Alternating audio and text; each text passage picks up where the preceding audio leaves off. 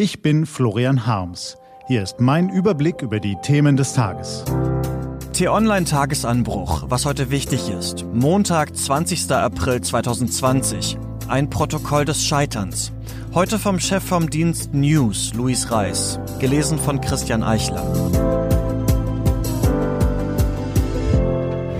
Was war? Noch immer, so sagen es die Experten, stehen wir am Anfang der weltweiten Coronavirus-Pandemie. Millionen sind nachgewiesenermaßen infiziert, Zehntausende an der Erkrankung Covid-19 gestorben. Wie konnte es so weit kommen? Je länger sich der Erreger ausbreitet, desto intensiver werden Schuldige gesucht, national und international. Beispiel Großbritannien. Dort regiert einer der lautesten Schreihälse der Weltpolitik, Boris Johnson. Das Coronavirus werde er zum Teufel jagen, hatte Johnson noch vor einigen Wochen getönt. Bis Sommer sei die Sache erledigt, solange gelte weiter Business as usual. Auf das Händeschütteln wollte er nicht verzichten, dann erkrankte er selbst und musste gar auf der Intensivstation behandelt werden. Spätestens seit diesem Sonntag wird in Großbritannien intensiv über die Rolle des Premierministers diskutiert. Auslöser ein wohl historischer Artikel der Sunday Times. Demnach habe Johnson fünf Sitzungen des Nationalen Sicherheitsrats Cobra zum Corona-Ausbruch verpasst und das Thema innerhalb des Regierungsapparats verschleppt. Notfallpläne wurden nicht ausgelöst, fehlende Schutzausrüstung nicht rechtzeitig besorgt.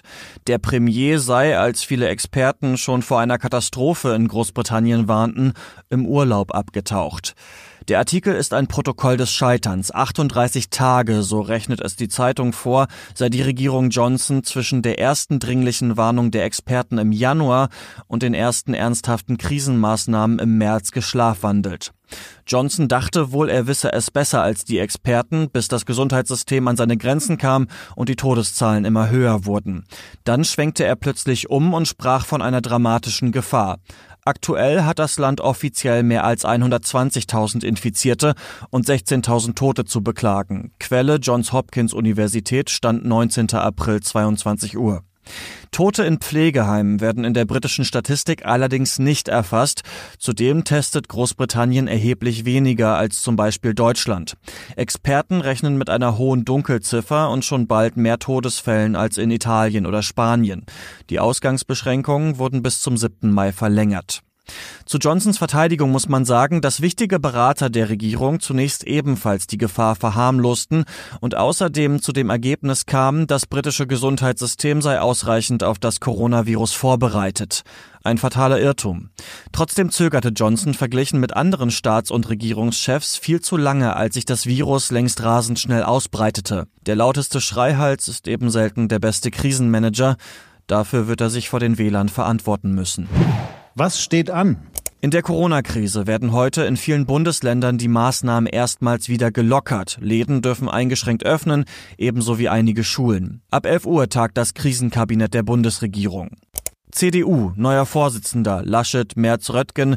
Erinnern Sie sich noch? Da war was. Die Christdemokraten waren eigentlich auf der Suche nach einem Nachfolger für Parteichefin Annegret Kramp-Karrenbauer. Dann kam die Corona-Krise und der Parteitag wurde vertagt.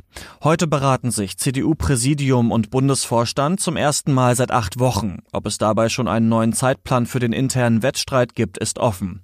Und dann war da ja auch noch die Fußball-Bundesliga. Geht sie nun weiter oder doch nicht? Das spielte zuletzt in den politischen Beratungen nur eine untergeordnete Rolle, doch das Milliardengeschäft Bundesliga drängt. Heute könnten die Clubbosse etwas schlauer werden, denn da beraten sich die Sportminister der Länder. Das war der T-Online-Tagesanbruch vom 20. April 2020. Den Tagesanbruch zum Hören gibt's wie immer in der Podcast-App Ihrer Wahl, kostenlos zum Abonnieren.